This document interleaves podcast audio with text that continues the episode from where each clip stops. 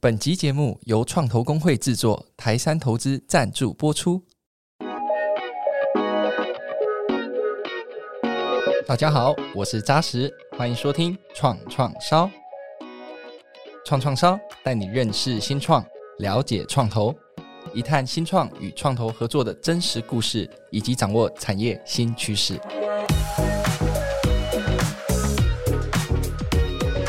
疫情期间，企业远距办公模式已成常态，而随着疫情逐渐缓和下来，企业主正在思考着怎么样赋予给员工更多工作弹性的同时，又能兼顾实体办公空间不可取代的功能。于是，混合式的工作模式越来越普及，而共享空间服务租赁也就成为了在这段时间企业主提供混合工作模式的一个最佳的选择。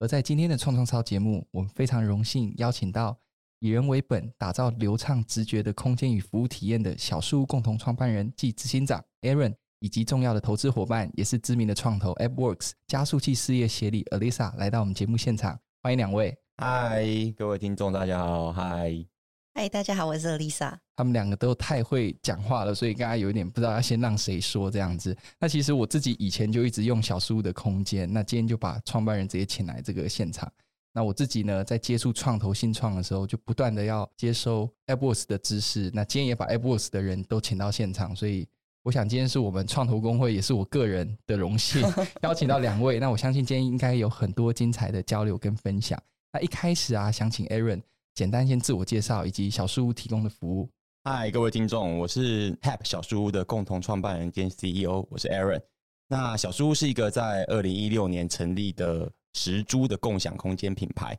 那我们提供的是不同大小、不同形式，以小时为单位租借的共享空间，所以是非常弹性的。那目前在台北、台中、台南有六十间的分馆，然后将近三百个空间。那我们主打就是如同刚刚主持人所讲的，非常方便、快速、透明，然后直觉、以人为本。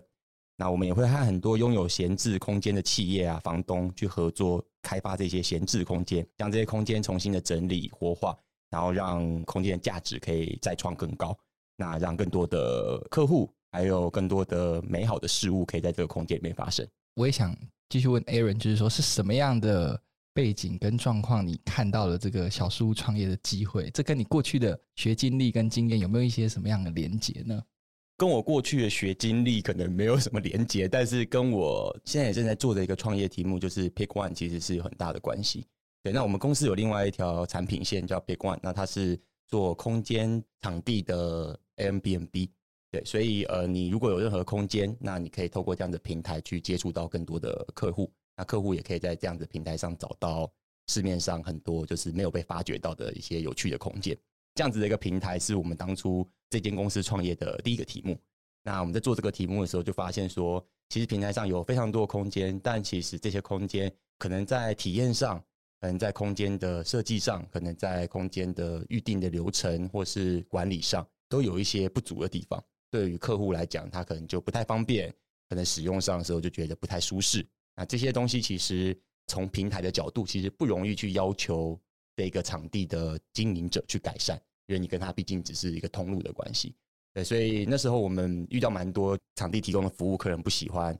那但是我们要求场地改善，场地又不愿意改善的这样子的一个困扰，所以我们在二零一六年的时候就觉得说，哦，那或许我们这么熟悉客人要的东西是什么，那是不是我们可以自己把这样子的好的体验，我们认为好的一个产品，就是直接做出来，然后提供给市面上客户。所以应该这是一个小树屋开始的一个契机。哇，我想非常非常精彩，大概也了解到小树屋这个 branding 开始产生的原因，这样。那也请 Alisa 跟大家自我介绍你自己跟 Apple 生态系在做的事情，好吗？好啊，嗨，大家好，我是 Lisa，我是 Apple 加速器事业群的负责人。那刚刚一直在讲 Apple 生态系这个字嘛，这个字会降下，是因为其实现在在 Apple 底下，我们主要三件事情在做。第一个是有加速器，那再来是我们有自己的创投基金。那第三个是叫做 Apple School，是一个专门在训练工程人才这样子的一个所谓学校。那我们最初是呃，我们的 founding partner Jamie 在二零零九年创办的，从加速器开始做起。那时候为什么他会想要创办 AppWorks？你可以回想一下，大概二零零九、二零一零年那时候，如果想不太起来，我今天查了一下，其实那个年代你可以用 iPhone 四来划分，那是 iPhone 四的年代。那那时候在台湾做软体啊，做网络创业，其实都不太普遍。那这群创业者是很孤单的。那他们想的事情，然后跟大部分他们的同学不一样。那他们不懂的事情，可能在那个年代也没有什么资讯，那不知道有谁可以问。所以当初 Jamie 创办的起心动念还蛮简单的，就是觉得说。创业者互助一定是会比他们单打独斗成长得更快。那我们就是希望打造这样一个创业者的社群。所以从这样子的起心动念到现在，就是二零二二年，我们已经累积了四百多个活跃的新创在我们的生态系里面。那这些活跃新创是由将近一千五百位创业者共同创办。那另外一个是我很在意的数字，就是这些公司现在已经共同创造了超过两万个数位工作机会，那还会在持续增加中。那如何增加呢？就是我们的加速器现在一年会招收两届，那每一届会招募二十五到三十五个新创。那现在的比例其实差不多，每一届的新创大概四到五成是台湾的新创，那五到六成是来自海外，所以有来自台湾跟国际的这些新创在共同持续的创造数位的工作机会，这是我们现在在做的事情。是，所以为什么我这个问题会写说 AppWorks 生态系？我一开始不讲说 AppWorks 做的事，因为你们就是一个 ecosystem 嘛，从加速器到创投，现在连 AppWorks School 都慢慢在展开，而且十几年的时间，我相信。谈创业、谈新创，不能不知道 AppWorks 啦。对，谢谢。对，那回来问 Aaron，就是说，那其实我们读了 Aaron 很多故事啊，就是说，在创业过程中，你也遇到不少挑战，也经历了合伙人离开啊，差点要倒闭啊，甚至这个负债千万，天哪，这是什么样一回事？那在这艰辛的创办的路上，遇到这些困难，你是怎么样一步一步克服的？跟你当初一开始要创业想的，有没有什么样不一样或一样的地方？那可不可以多分享这段故事呢？应该是没有人创业的时候会想到这公司可能会有这么多的变动啊，都不在预期当中。不过，就是我创业这么多年走下来以后，我我觉得就是每个阶段都会有一些你没办法预期到的挑战，然后这些挑战可能都是你在前一个阶段的时候你根本不会知道，甚至你根本没有，你不会看到，也不会知道，也很多没办法准备的一些挑战。因为只有当你到成长到那个阶段，或走到那个阶段的时候，你才会发现，哦，原来这个事情是是这个样子。那早期的时候，我觉得就是我自己个人经验，早期的时候，以小书来讲的话，我们最大的挑战，其实就是当初在扩张成长的过程中，其实是需要非常多资金去启动的。那所有的，尤其是做空间的生意，可能大家都可以想象，它一定有很多设备，有很多装修，有很多初期的这些投资是需要去做的。就是你今天买一个新房子，你要把它装潢好，那这件事情其实是很花钱的。所以早期我们在开新的空间的时候，其实是运用了各种的可能性找到钱。那这种各种可能性，不管是呃，可能是亲朋好友啊，自己口袋里的啊，以前的存款啊，投资人啊，然后银行啊，各种有可能，可能只差地下钱庄没有没有去借过钱的，就各种可能的可能的资金的来源，我们都会想办法去筹措这个资金。所以早期还蛮痛苦的，感觉每天。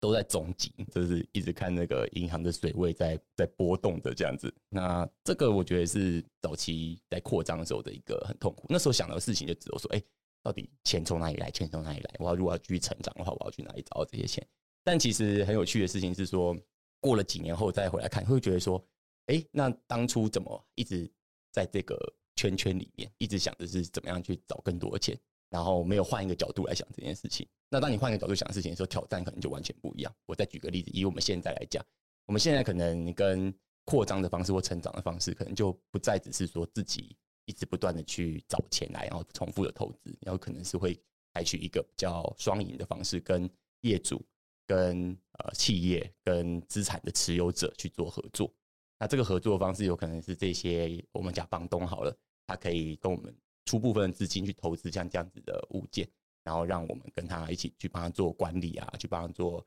这个空间的销售，然后跟后续的这些服务。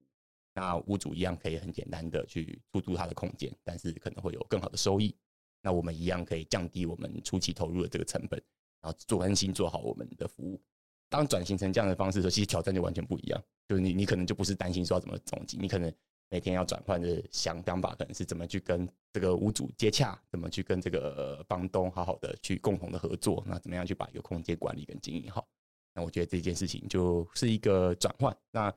这这其实，在每个阶段你，你你不可能没办法马上预期到下一个阶段你会遇到这个挑战，你很难先做准备。那只有当你就是慢慢的就是成长，然后到一个阶段的时候，你才发现说，哦，原来这才是，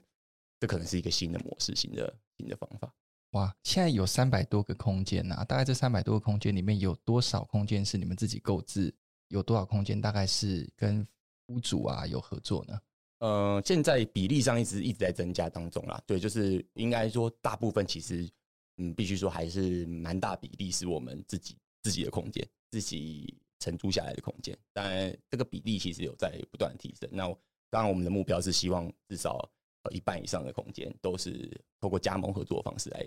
来经营的。了解了解。那回来就问 Alisa，就是说大概都想了解说 AppWorks。并不是说进到加速器的团队，你们就会投资。那我们就很好奇，说你们的投资评估流程大概是什么样的一个状况？那什么样的契机，当时你们接触到 Aaron 小树他们？那为什么会决定要投资他们呢？讲到创投的投资评估流程，我想先说，就是做创投很难的一件事情，就是你要在资讯很不明确的时候，就要有能力看出一个新创团队的成长潜力，然后去做投资。所以做创投的大家，其实就是无时无刻都是在收集各种的讯号，希望可以及早发现这样的潜力股。那 Aaron 他是 Apple 加速器的第九届校友，所以差不多应该是二零一四一五年的时候加入的。从他们加入之后，其实一路是看他们试错，那调整了很多次的题目，就一直都是有陆续有在追踪。那每一次来，可能就知道说，哦，你最近做这个好，下一次有稍微调整。结果某一天突然发现说，哎，他们做了一个新的实验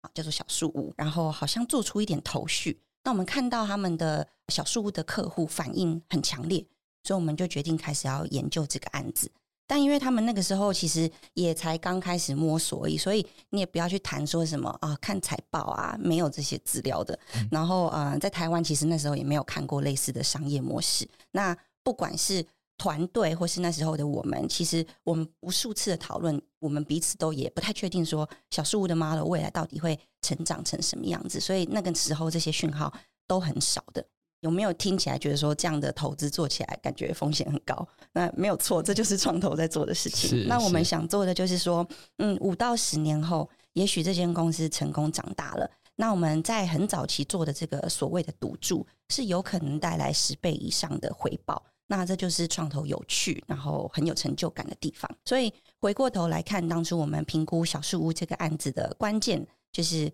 其实蛮单纯的，我们捕捉到的所谓讯号。有主要两个点，第一就是我们相信这个 founder，那相信他的创业团队是有足够的决心，然后有持续成长跟探索的能力，然后执行力够好。那第二点就是我们也看到市场的正面的回应，所以我们就呃愿意投资他们，然后帮助他做更大更多的实验。所以总结一下，就是做创投的话，我觉得对人性的认识啊，还有对商业潜力的一个敏锐度都很重要。那这也是我。在 AppWorks 工作这么多年，还是持续在训练自己的地方。是，我想刚刚讲说，希望未来五到十年有十倍的这个回报，这就看 Aaron 的表现了。嗯，当然，刚刚 Alyssa 也提到决心、执行力，还有当然市场回应的状况，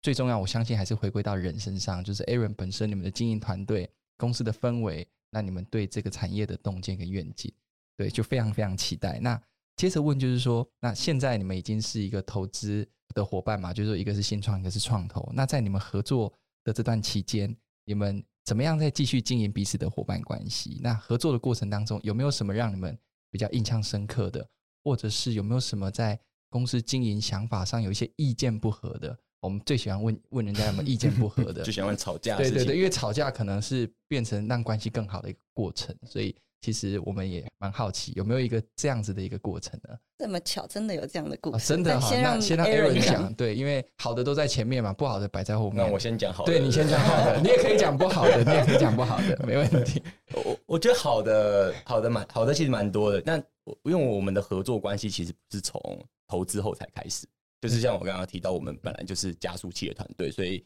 其实很早以前，我就在二零一四年的时候，我就已经跟 AppWorks 有有接触了。在投资之前，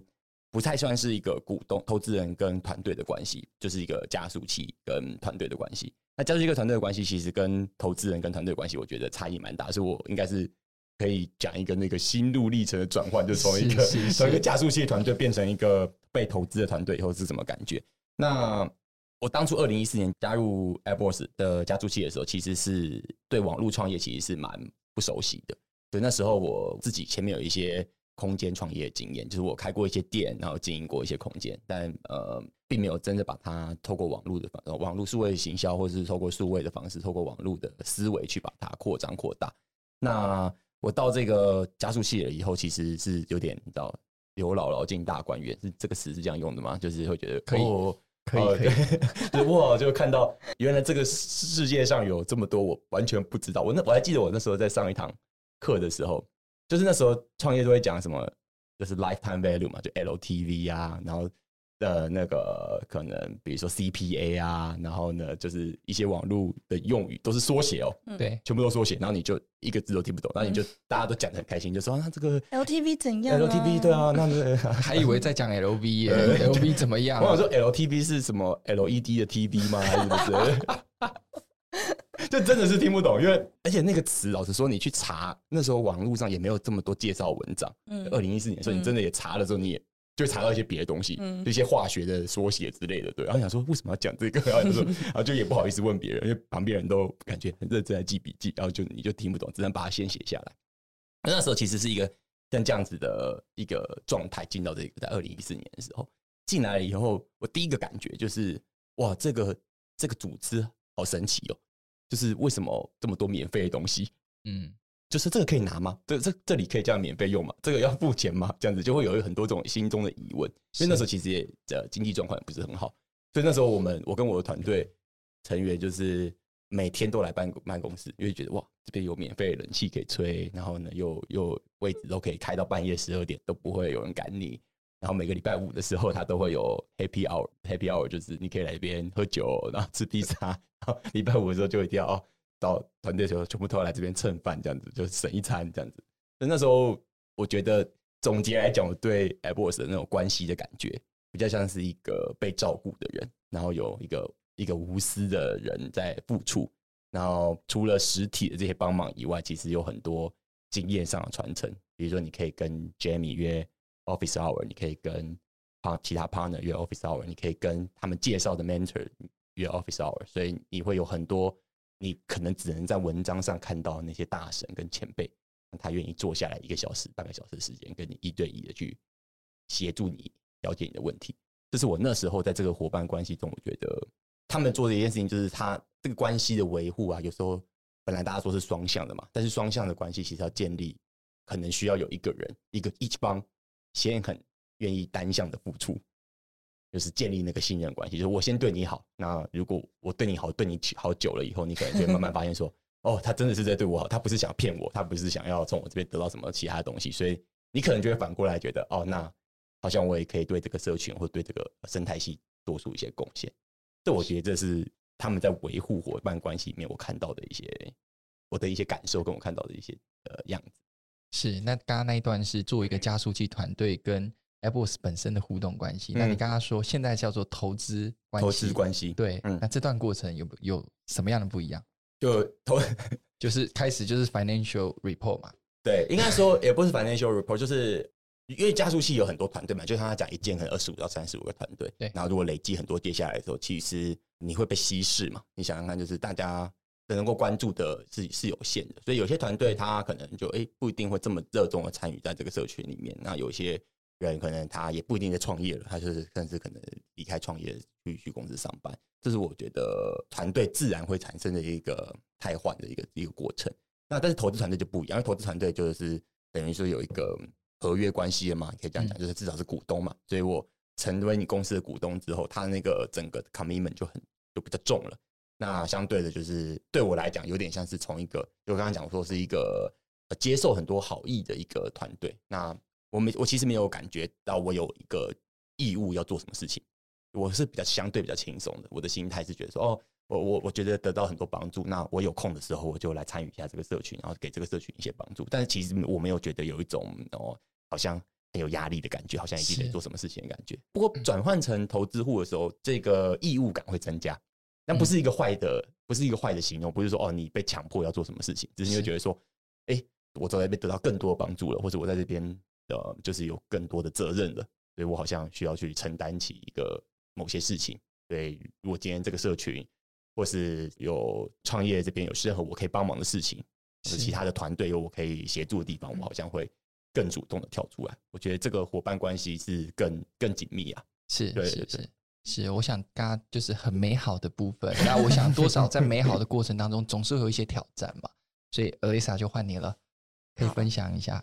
我等一下来跟大家讲个开会的故事。哦，开会的故事、嗯、可以。那先说就是，嗯，Aaron 跟我们的这个投资案，其实是 Aaron 第一次募资，那时候也是我刚加入 Apple，所以是做的第一个投资案。哦，所以我们两个都是新手菜鸟，没有什么经验。所以那时候我们在做投资案的过程当中，我们花蛮多时间互相讨论，然后嗯，培养出某种程度革命情感。所以就是我，我那时候甚至连 Pre Money。Post money 我都不知道什么意思。正常，我刚加入公司的时候也把钱带来跟把钱放到这里面。对，我就那个 没有啦，我开玩笑，我开玩笑。Pre money 嘛，Post money 嘛，对，Pre 什么东西这样？Pre 什么东西破？到底这这意思？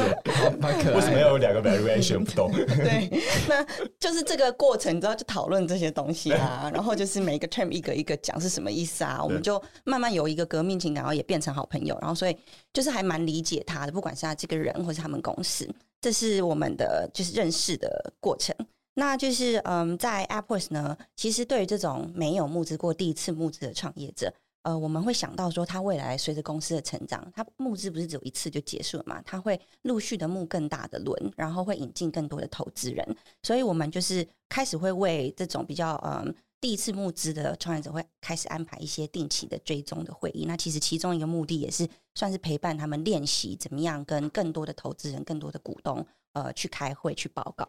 那所以呢，那时候我们就安排了一个月会给他，每个月会见一次。那刚刚有说他其实是加速器第九届的校友，其实所以他其实跟大部分我们公司的人都蛮熟了。但那时候我们就 assign 一个全新的 partner，就是比较后期才加入 partner 给他，因为我们觉得 partner 是比较金融财务背景出身，可能就是可以带来不一样的专业的经验。好啊，那就是他们月会的时候我也都会一起参加。然后那时候我就是觉得超痛苦的，因为他们开会就是开的常常很有张力。就是 你看他们，就是 你知道很强烈的在表达彼此的观点，然后互相不理解，然后 OK 对，然后就是一边是我的投资案窗口，我很懂他；一边是我的同事，我也很懂他。然后那时候我就是常夹在中间，会一直跟他们说：“不是，不是，他的意思其实是这样。”然后“不是，不是，他的意思是其实是这样子。”然后就一直要当一个翻译的角色，然后也没有什么效。老实说，因为那个张力很高的时候，你在那边忙翻译，大家也听不进去。好，所以后来就是我就觉得这这样真的不行。所以有一天我就跟他们说：“哎，我安排今天晚上我们一起去 bar 喝酒，这样子。”然后在晚上去 bar 喝酒之前，他们两个还分别问我说：“哎、欸，哪一间 bar？不是不是这么肤浅的问题。”他们就事前都还就是有点紧张，问我说：“嗯、啊，那今天晚上要，聊什么？要准备什么？”这样我就说没有，电脑要带吗？去 bar 带电脑，然后说是不是今天又要这个开财报？开财报来看？我说没有，你们就是不用准备，你们就是来聊天。那其实就是经过一次这样子就比较 casual 的聊天之后，我觉得两个人是有比较放下那个戒心，也对彼此比较理解。所以我想说的是，投资人跟创业者啊，除了工作面，其实如果能够建立起信任，甚至更好的话。进一步建立起友谊，我觉得其实都会正面回馈到工作上面的合作关系。最基本就是至少先避免误会嘛，那沟通也更有效率，然后透过理解可以更适时的引入就是更合适的一些资源给这些创业者。是，我想这就是危机就是转机的最精彩的故事。嗯，对，我刚刚一开始想说，哇，Aaron 要用这样的方式才可以换得到 Alyssa 说，那我们去 bar 喝酒，没有啦，开玩笑。其实我发现，其实真的蛮多创投，他在决定要不要投资的最后的关键，就是要去了解这个创办团队他在工作以外，他私下他的个性，他是不是善于做一些什么样的事情。其实那也是一个蛮关键的指标。嗯，我想刚刚 Alyssa 就在分享这一段。那我想现在的这个互动一定是变得更。更信任彼此，更能够同理对方，对不对？我相信一定是这样的。那回来要问 Aaron，就是说，那当初我们是好奇说，你怎么样在 Pick One 当中啊？你刚刚一开始有讲到，看见这样的一个零碎空间，你也看到了很多既有的痛点，所以你们就把这样的小树屋的商业模式创造出来。那小树经营到今天，我想越来越成功，包含现在在捷运站都有这个独立的空间，自己也都很想用这样子。那小树经营的这个秘诀又是什么呢？可不可以跟大家多分享一些呢？其实我觉得创业这么多次，虽然不同的题目以来，我一直有一个很强烈的感觉，就是商业的经营其实都是我觉得都离不开客户，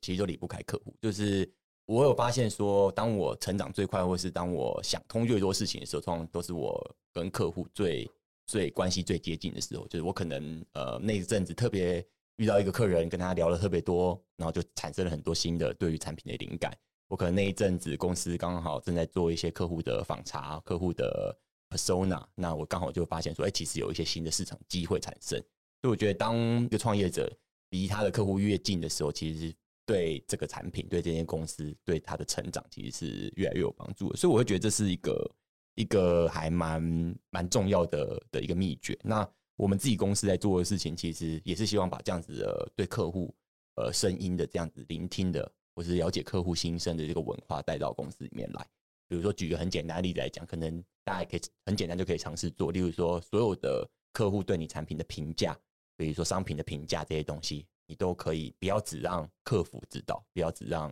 呃一线的同仁知道，他甚至可以让所有公司的同事都知道，工程师也可以知道，高阶的管理者也可以知道，然后嗯一线的可能跟这个工作完全没有关系的同事也可以知道。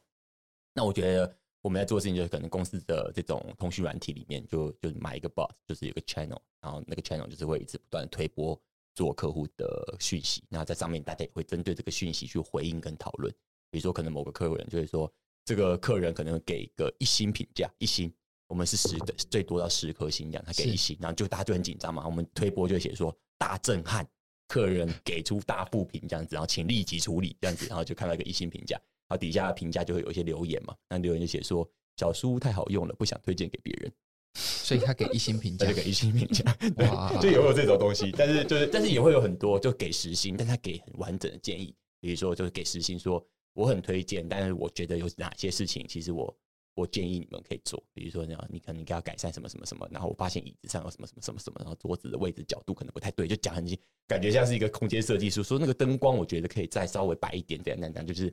就是会给你一个很完整的评价。那其实这些东西，你就想象原本只有你一间公司的一个人在打造产品，但当你把客户放进来之后，公司就会有几万个人在跟你一起打造这个产品。那我觉得这件事情是是所有的创业者在经营他自己的产品的时候，就是绝对不能忘记的事情。是，我是。很好奇，说在维护上面，因为小树它其实是一个你们不需要有管理人实际上出现在那个空间里面嘛，大家就是电子锁就可以打开就可以使用。所以我好奇你们在维护上是怎么去 watch 这整个过程？比如说里面有灯坏掉，或里面有桌子坏掉、椅子坏掉啊，或者是有一些状况，这部分可不可以简单分享一下？可以啊，那其实我们是有人会到现场去，只是 Okay. 只是频率上可能不是有一个人驻点在那边。所以我们有一个团队叫管家团队，我们叫管家，就是有点像蝙蝠侠里面那个阿福管家那样，就是他他就是会在每个空间里面跑来跑去，就是他有一个负责的区域这样子。那随时这个空间有状况，或者说这个空间呃有人使用完毕了，中间的一个换挡的空空档，他会到现场去做一个简单的处理。那这个大概是我们去维护空间的一个方法。那不过维护空间也有一些不太一样的想法，就是其实事前的。准备比事后的处理来的重要，就是说，呃，空间的维护其实从空间建制开始，可能就需要去做一些努力，不然你如果盖了一个空间，它本身就不好维护，那你后续就会有很多后续的麻烦产生。对，所以我我觉得我们的维护其实更强调的事情是产品在设计上的时候的的状况。就如果你设计出来这个产品就是很容易故障、很容易当，那你的客服就会有很多很多问题嘛。对，所以所以我们会比较强调在前面这一段在做的事情。是了解了解，那回来问 Alyssa，就是说，那你们 AppWorks 作为小树重要的投资伙伴嘛，那在他们每一个成长的阶段啊，你们大概会怎么样来协助小树不断的往上发展？这边就也可以跟大家分享一下，在 AppWorks 我们内部有一个 slogan，其实，在比如说办公室或是我们的 T 恤上面常会看到，我们常会说，我们要 help founders become better founders，就帮助创业者。变成他们更好版本的自己，因为我们相信说，创业者的成长其实他就会联动带着公司成长。那所以以小书为例啊，就是我们其实就是抱持着这样的心情，是倾注整个 Apple 生态系的帮助。那 Apple 生态系刚刚前面稍微有简介嘛，所以比如说我们有很多的 founders 啊，有校友，有 mentor 啊，那我们也有我们熟悉的其他的创投伙伴，那甚至我们有很多企业的伙伴，这些就是都是我们会在我们生态系面可动用，然后可以介绍给小树的一些资源和关系。那所以回到前面讲的，就是呃，我说投资人跟创业者最好要有足够的联络、足够的信任和了解。像我们是常会谈到小树屋，比如说他个人啊，或是公司啊，现在遇到的问题，那也会知道说他们未来的计划。所以这些东西都可以帮我们评估，说要在什么时间点介绍什么样的人给他。所以举例来讲，就是他现在算是一个成长很快速的新创，那我们就把他介绍给一群也同样是成长期的新创，那他们可能刚好都在面临一些组织快速的扩张啊，然后学习管理啊这样子的一些呃挑战，那他们就可以彼彼此去讨论切磋。那我们也把他就是带进去一个 CEO 的交流组织，那这些都是公司可能在更成熟，然后更规模更大。这样子的一些公司的领导人，那大家就可以取经不同的产业的经验。除此之外，就是如果我们有任何就是可以关于投资或是关于商业合作的一些机会，我们都也会适时的推荐他去 pitch。所以我想说，就是重点是要因为了解而去安排。那我们同时也绝对会尊重创业者的意愿，我们不是走那种好像亚洲虎妈，你知道要逼你去上才艺班，你什么都要会，然后亲戚朋友来的时候就要把你推出去说，哎，这个要打招呼哦，这样子，这不是我们想做的事情。是是是，彼此互相了解，但也同理对方，也不会像虎妈一样叫你做什么你就要做什么。其实听起来还蛮羡慕的，就是说有蛮多在这个阶段，或是可能预想到下个阶段团队会需要的东西，你们就会尽可能就分享这些资源。让团队这边尽可能来茁壮他自己公司的发展嘛。那回来问 Aaron，就是说，那作为这个共享空间平台啊，我们都知道过去几年疫情下真的是最大的受灾户。那在这样的一个严峻的期间，你们当时是怎么样与疫情共存，找出可能一些隐性的需求？那现在疫情慢慢的要趋缓了嘛？那在后疫情下，小树又有什么样的布局呢？那未来有走出台湾、出海跟 IPO 的规划吗？在疫情的对世界这个影响下，其实我们在看待共享空间或是相关这种弹性空间，其实是短空长多啦。就是短期来讲，一定是对空间业产生一个比较剧烈的影响，一个洗牌会产生。就是对很多空间产业的经营人士来讲，当然在三级警戒啊，或是这种封城的时间，或大家减少出门、减少群聚的这个情况下的时候，一定是一个很严峻的挑战。那但是长多，为什么我觉得？长期来讲，我是还是看好的，是因为就会开始缩减这种比较长时间的这种租约，或是长时间对空间的持有。因为疫情的不确定性这种事情，如果我是一个企业主来讲，我也开始思考说，我有需要租这么长的、租这么大间办公室吗？我有需要呃让员工全部都要进公司来上班吗？还是我需要一个更弹性、更混合的一个工作的模式？那对于呃一般的消费者来讲，其实也是一样意思，就是哎，我开始发现说，哦，我可以去的地方有很多地方。群聚的地方可能不餐厅啊，不一定要去。我现在可以选择一些比较呃私人不会被打扰的一些空间。那这些空间可能也可以作为我自己私人用途的来来做这空间的使用。那所以我会觉得长期来讲，对市市场可能其实是看多的，就是整个市场的走向其实是好的。那我们自己观察到的一些市场的趋势也是也符合这样子的想法。那举个例子来说，例如说以我们最近看到企业他们在工作模式上的一个改变。因为疫情之后，其实很多企业它都采取的是比较弹性的工作的时间，或者弹性的工作的方式，可能一三五可以进办公室，可能二四就可以开放在家远距上班。那再来第二是说，因为视讯会议的情况变多了，大家开会的这个需要安静的空间开会，这个时间也变多了，所以你就会需要更多的空间，可以好好的专注的在一个地方开会。我那天就跟 Alisa 刚好聊到这件事情，就是她那天刚好就一个实际的情境，很符合我们的，很符合我们的空间需求的情境，她还真的就来使用我们的服务。等下可以请 Alisa 分享一下。但我们看到的事情就是，工作者他频繁的在各种不同的空间移动，办公室、家里，然后在外面这样移动，然后同时他又有很多线上的会议、线下的会议交错在一起，所以他对于这种弹性空间的可能需求就会出现。所以因此我们也在大概。四五月多的时候，五六月开始的时候，我们开始在捷运站然后便利商店，还有一些办公的大楼的一楼的大厅，我们去布建了一些我们叫电话亭。那这个电话亭不是以前那种超人变身那种电话亭里面，很多人都会在那个评价下留言说，为什么电话亭里面没有电话？我们说，因为现在大家都有手机嘛，所以电话亭里面就已经不需要电话，它里面就是有一个桌面、一个椅子，然后插座、网络设备等等的。那提供的事情是呃，在移动过程中的客户，然后他可以随时找到一个就近的空间，然后可以安静的去处理他不管是会议或他自己的工作。我们目前已经在可能呃十几个据点有部件像这样子的空间，那也会持续的在在增加这个这个空间。那至于我们就今天刚好 Alisa 就是我们这个。那个经典案例，经典案例就是经典，对，所以我觉得用它它来说明，大家可能可以更可以体会说，在一个这样子混合的工作模式下，为什么会需要更多弹性的空间？我那天发生这个经验的时候，我真的就跟他说，完全就是他们设想的情况。就是我是台中人嘛，所以那一天的情况是我从台中要搭高铁回来，然后准备等一下要在办公室有一个视讯会议，但我不小心搭了晚一班的高铁，所以我到达台北车站的时候，我一看我的时间，哦。我真的时间不够，我再十五分钟，我的视讯会议就要开始。那那是一场很重要的会议，我不想要人在移动中的时候这样子去视讯会，我一定要找一个完整的地方。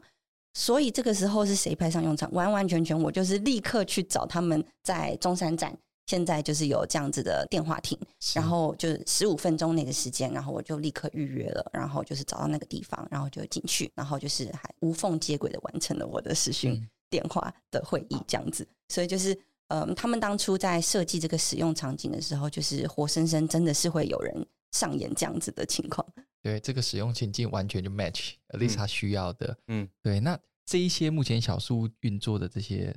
呃模式，有机会到其他国家继续 practice 这样的一个模式吗？就是我相信这这也是很多人好奇，下一步你们的规划会是什么？短期来讲的话，我们还是会选择在台湾继续站稳脚步了。那因为我们也推出一些新的产品的类型嘛，比刚刚说的那种电话体验模式，其实也是今年才推出来的。那再来是我们其实，在台湾现在是台北、台中、台南这三个城市有据点，而且绝大多数都还是集中在台北市为主。那所以我觉得，其实外县市我们观察到，至少台中、台南我们看到的这个市场的趋势还是很强劲，甚至说六都其实都有非常强劲的需求。那我们所以目前来讲，短期来讲，我们的重心其实还是会放在说，在台湾的本土的市场的扩张。那其实还有很多需求我们都做不到。举个例子来说，例如说我们现在做的是多元的需求嘛，那其实呃工作需求其实还有很大一块可以开发。就例如像刚刚我们讲的电话亭啊，或是呃新兴的这种混合办公、弹性办公的这种工作空间的需求，其实还有很多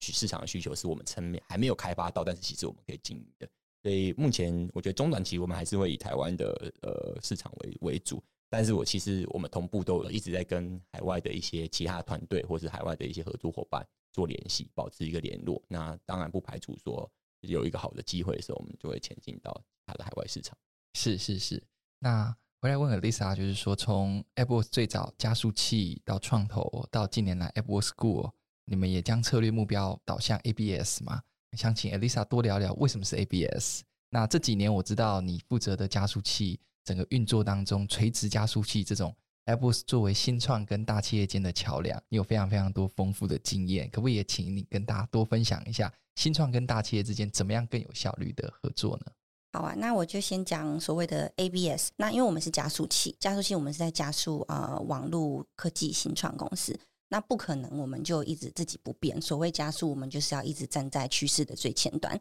所以，光是营运一个加速器，其实这几年来，我们自己几乎是每一年、每一年都有在调整我们的重心跟重点。那 ABS 是大概从呃一八年开始慢慢优化收敛。那所谓的 ABS，大家一直在听我讲简写，拆开来，它就是 AI、Blockchain 跟 Southeast Asia。那 AI、Blockchain，你可以把这两个看成是一种科技技术。那 Southeast Asia 它是一个市场，那这个意思呢，就是我们看好这两种技术在未来十年可能对人类的生活行为会带来很大的改变。那 Southeast Asia 这个市场代表我们也是看好在未来十年它有很大的发展潜力。那所以我们身为加速器，我们就是把重点放在这三个地方，是希望可以鼓励现在准备要创业或是正在创业的创业者，他们可以去思考说，我的创业题目里面或是我的产品可以怎么样去 leverage AI blockchain，怎么样去看东南亚这个市场，因为这在未来应该都会有很爆破性的成长潜力。第二个题目是讲到垂直加速器，然后我们身为新创跟大企业的桥梁，我觉得讲。企业跟新创合作这件事情，我觉得相信大家常常听到，然后鼓励这两者合作，喊到有点腐烂。不过，我想拆解一下这个背后的意义，其实很单纯。企业跟新创合作为的是什么？其实为的就是人才跟想法。因为你去想哦，其实所有成功的企业，他们当初曾经 Day One 也都是一个 Startup，那逐渐的长大。那他们现在变成一个成功的企业，但是要维持现在的成功，没可能像我刚刚讲的加速器一直不变。那成功的企业也没可能一直用不变的方法，然后做一样的产品，然后挑战相同的市场，就还是维持它的成功领先的定位。它是一定要持续的创新的。那创新就是里里外外，所以在里面呢，就需要企业内部的人才跟想法，因为他们可能更直接可以看到问题在哪里，但是同时也会需要企业以外。的人才和想法，这时候就是新创的机会，因为他们就可以带来更多元的背景啊，那会是不同角度的解法。所以，就是对新创来说呢，当他们在很早期、很小的时候，他们的人力跟资源有限，他们可能做的产品就比较单纯，然后呃，也只能从小型的客户累积起。但是反复累积，随着公司的成长，他们就开始慢慢能够跟更大型的客户合作，然后挑战更大的市场。这时候。企业就会是他们很好的策略伙伴，所以企业跟新创合作的一个意义其实是在这边。那你最后是一个题目是说，嗯，他们可以怎么样更有效率的进行合作？那我想可能可以举我们跟伟创合作的伟创垂直加速器的经验。那像这个加速器，我们目前进行到第三届，其实我觉得成果就已经慢慢在出来。那我觉得这其实是。蛮快的一个步骤，就是做到三届而已。那我就已经看到整个纬创集团是动起来。那我觉得很重要的几个点是：第一，肯定要有 top down 的 support，就是像伟创的垂直加速器是他们的董事长 Simon 领军，然后就是请大家就是要一起响应这件事情。然后也可以跟大家讲一个很可爱的小故事，就是他的心意，其实你在。很多细节都会看到，比如说，知道这种 IPO 公司的董事长，他出外可能都习惯是要穿西装，可是每当是这种有新创的场合的时候，他都会特别换上一件就是伟创加速器定制的 T 恤。OK，你知道，就是连那个 vibe 都不一样，这是他用心的一些小细节。那 top down support 嘛，那第二个就是我觉得，不管是企业或新创，可能也要有一个心态，说双方的合作不是。一天就可以达到那个最完美的结果。大家最好可以从一个 POC 开始，你知道，从小小规模的一个实验，那去练习说双方的团队可以怎么样合作，那双方既有的产品或技术可以怎么样做更好的，就是绑定这样子。最后一点就是，不管是企业或是新创，你要有更有效率的合作，这个其实应该也同样重要，就是多为别人着想。你去 pitch 的时候，不能只想着自己；那你去跟新创合作的时候，也不能想着自己家大业大，然后资源多，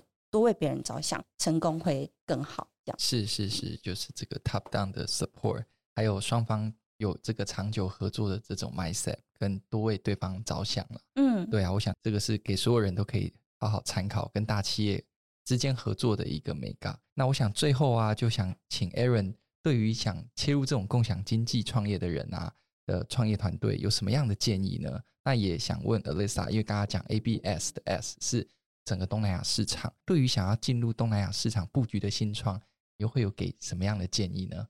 呃，我觉得就是共享经济创业，其实，嗯，因为刚刚 Alyssa 来讲嘛，就是有很多形式的创业，AI blockchain 啊，或者你只只因你的市场不一样，其实也差异蛮大。就极端，即便是共享经济在台湾的市场，在海外的市场，其实我们看到的。Model 或者商业模式其实也都差异蛮大的，对，所以我觉得，嗯，当然，不管你做哪一个领域的创业，你应该都要对这个领域有一定的知识的了解，对，所以我也不是很敢说，就是因为真的就算是跨了一个共享经济的范畴，比如说我们是空间共享，那如果今天来共享是别的东西，我觉得那个市场的差异性应该也是蛮大的，所以。我可能有一点，你知道，诚惶诚恐，觉得要讲这个题目的话，或者是对于想要做空间共享的对，或者说这些团队，或者说我也可以再给一个想要对，就是真的，如果你只想要创业的话，我觉得我自己一个也蛮深刻的体悟。是对对，那可能就不一定限于在这个领域里面，就是我觉得任何创业者都，我刚好也有分享过一个，我觉得对于客户的这个在意，其实是是还蛮重要的嘛。那我，我觉得有另外一个，我我觉得我的工作里面最主要在做的事情，对，就是如果你是个创业者，然后你可能也是一个 CEO 的话，你很主要在做的事情，就是讲白话点，就是一直在讲话。就像我现在这样一直在讲话，那就是一个持续沟通的能力。我觉得不太善于沟通表达，或是不是太善于聆听的创业者，其实会蛮辛苦的。就是我觉得这件事情蛮辛苦。那我我我把它分成三个面向，比如说，呃，你有没有办法持续的去跟这个市场，也就是你的客户沟通？不管是你可以去跟他讲说你是一个什么样的产品，是什么样的服务，或是你可以去听他。他想要什么样的产品跟什么样的服务？我觉得这个就是我刚刚表表达的。那这个是一个很难的能力。虽然讲起来好像说哦，嗯，就是你只要会讲会问，那其实你要问出这个客人他真实底层很心理的需求，我觉得是其实很不容易。所以这是一个沟通的能力。那第二个是你有没有办法跟团队去沟通？就是你的团队包含很多人，比如说你的员工、你的合伙人、你的的投资人，其实都是你的团队成员之一嘛。那这个沟通包含什么？可能包含你要沟通你们公司的愿景、你们公司的理想、你们公司明天要去哪里？公司沟通小智可能沟通目标，可能沟通今天要做什么事情，哪一些事情重要，哪一些事情该怎么完成。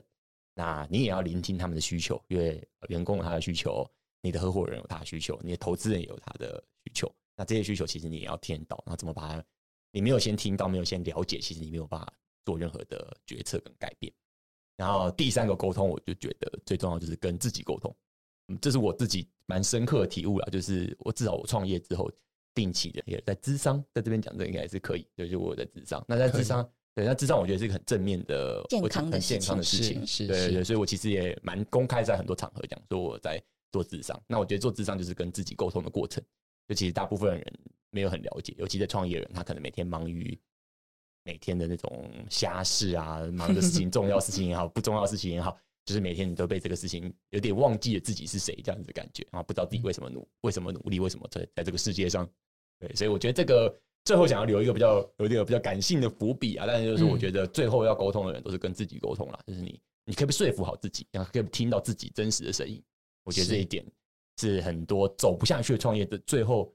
的，我觉得最最后的门槛，最后的关关卡都在停在这个地方。所以我也奉劝，就最重要的人其实是自己啊，就是你学习要跟自己沟通，学习听聆听自己底心底的声音是很重要的。是是是，就是倾听客户，倾听团队，最重要是倾听自己。嗯，而且在创业的路上走越高，其实越孤单。嗯，那尤其我们这种华人思维，其实往往这个孤单的状况又更难排解。在国外可能更流行，每个高阶管理甚至创办人他都有一个职场师，嗯，即在陪伴他。我觉得 Aaron 其实提了，这是一个。给大家非常非常好的建议。我可以补充一下，他最后的那个结论，我们也是很认同的。就像 Apple 的帮助创业者跟投资创业者的其中一个哲学，是我们觉得创业者的决心是非常非常重要的。今天可以带这家公司走到哪里，或是今天这家公司想怎么发展，其实最后回过头来都是关于这个创业者他的决心是什么。对，嗯、所以他最后下的那个结论说，嗯，创业最后很重要的还是要